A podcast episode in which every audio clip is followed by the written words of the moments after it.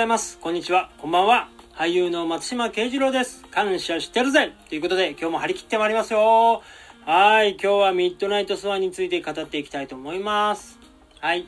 ね。頑張って配信していきますので、いいね、フォロー、チャンネル登録、感想とかですね。まあ、あの、気軽に、もう、どしどしお待ちしておりますので、なんかね、あの、絡んでください。ぜひぜひ。励みになりますから、なんかね、ああ、もう今日もじゃあ頑張って配信しようみたいなになりますんで。あでも頑張って配信するとはいえ、別に楽しいんですよ。楽しいんで配信もちろんするんですけど、なんかね、やっぱリアクションいただいた方がね、ものすごい嬉しいんで、ぜひよろしくお願いします。まあでも現在ね、もう、もう初めてまだもう間もないのに、あの、フォローとかね、あの、ちゃんとこう聞いてくださったりとかね、本当ありがたいことだなと思います。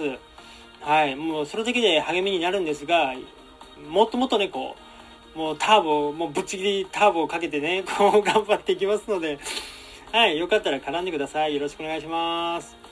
はい、というわけで、映画、ミッドナイトスワン。もうこれね、これはね、熱くなりますよ。あの、監督は内田英二監督。で、主演が草薙剛さん、服部美咲さん、新人ですね。で、えっと、プロデューサーがですね、飯島美智さん。もう飯島さんといえばですね、あの、ね、あの、有名な国民的アイドルだって5人組解散しましたけど、のマネージャーさんでですね、で、もうやっぱり草薙さんのことをよく知ってるわけですよ。もうね、このやっぱ4人の出会い、もうコラボがやっぱすごい、一番、まず、まずはこの4人がすごかったなって僕は思いました。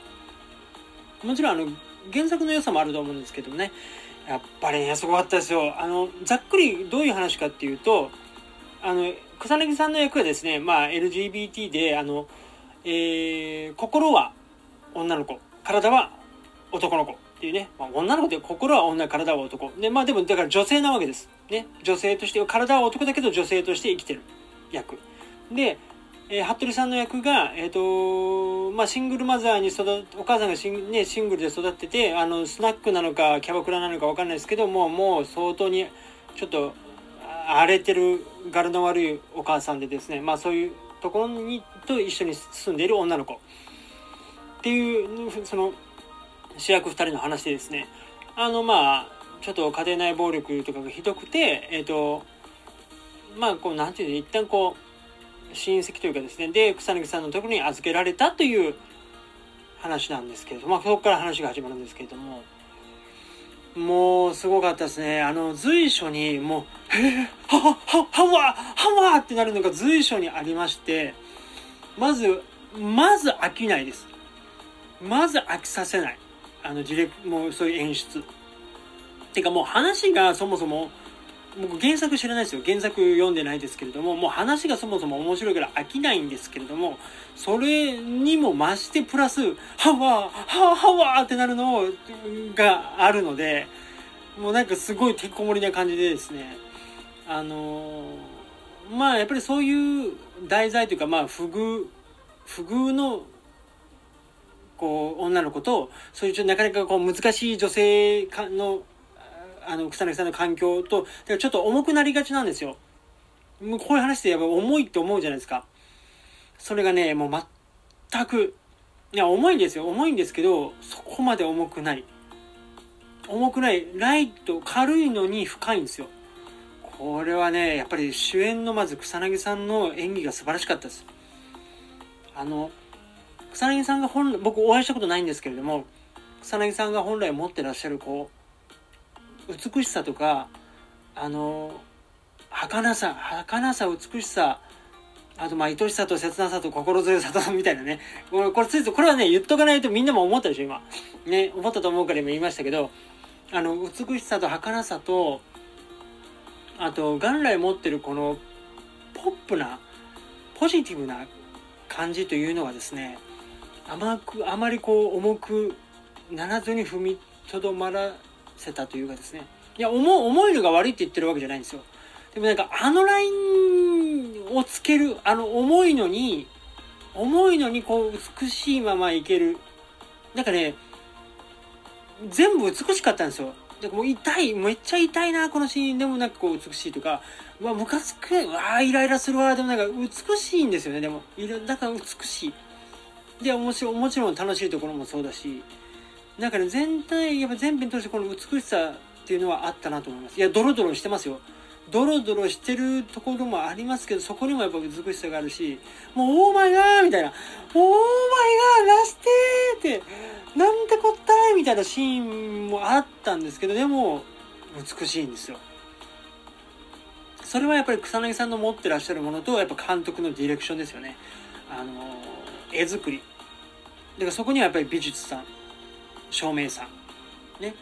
そのやっぱそういう人たちの力が相まってあの映画ができてるから素晴らしいなんかこうチームワークだったのかなっていうふうには思いますけど、ね、もしくは監督がもうとことんこうあのあのこだわって突き詰めたかですよね。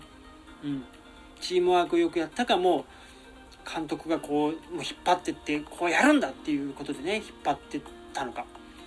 うん、とにかくそういう意味ではその監督が監督が描きたい、えーとこうえー、作りたい映画としての一貫性は僕はあったなと思いました。その何をもって一貫性があるかっていうのは人それ人それぞれというかいいです。僕が言いたいのはその監督とが描きたい映画としての一貫性ですね。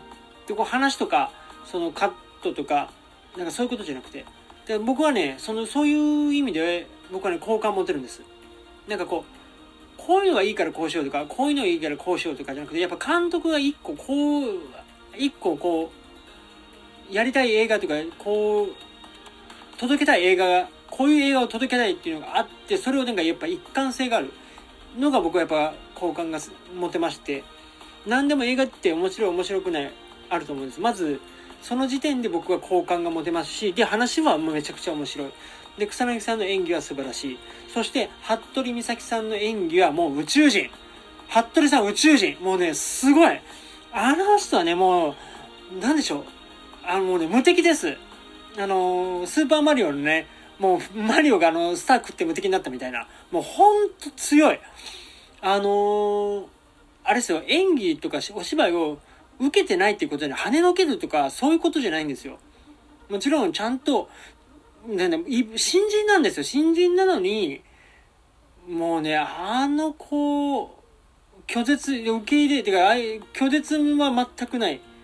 拒絶とかは全くなくて、ちゃんと淡々と粛々となんかこう流れていってるみたいな。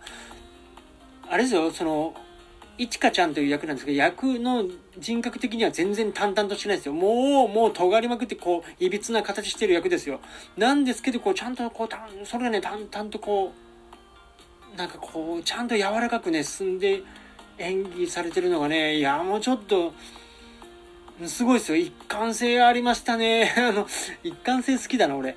うん、いやー、ちょっとすごかったですね。うん。ちょっととんでもない俳優さんがまたね出てきたなって思いました。あの僕もっと頑張らなあかんなと思いましたね。本当に。随所にちょっと勉強になるシーンがありましたし。あとね踊りのシーンも結構あるんですけどやっぱ踊りが素晴らしかった。いやー素晴らしかった。まあねその短時間にしては上達しすぎみたいな話もまああったりなかったりするんですけれども。でも、まあ、そういうのはちょっと置いといていやー、美しかった。だそういう意味でも美しい映画ですね。だから、その、美しさが当たり前に美しいのもあれば、なんか汚さも美しい。辛さも美しい。痛さも美しい。うん、なんか美しい映画だったなと思いますね。いや、全然そんな美談じゃないんですよ。もうこれでもかっていうぐらいいろいろありますから。もうなんでなみたいな。なんでやれんみたいなのはもう全然いっぱいあります。だから全然美しくないんですけど美しいんですよ。もう本当にこれね見ていただきたい映画だなと思いました。もう本当に飯島さんの手腕。やっぱり草薙さんをやっぱこういう役をやらせたっていう言い方がいいのかな。何だろう。プロデューサーとしてねこの役を選んだ。こういう役を選んだ。草薙さんに対してね選んでこれを企画して作ったっていうのはやっぱりなんかなんだ愛情を感じますよね。うん。マネージャー愛というかね。うん、なんかリスペクト愛っていうものを僕は感じましたね。うん。いやだからそういう意味でまあそういうの目線っていうのはまあ俳優やってるからかもしれないんですけど、うん、なかなかこう幸せだなと思いますよ。はいそういうマネージャーさんがねいるっていうのは。うんすごいですよね。やっぱりね国民的な、ね、グループをこうね仕切ってたというか、まあ、押し上げた人ですからね。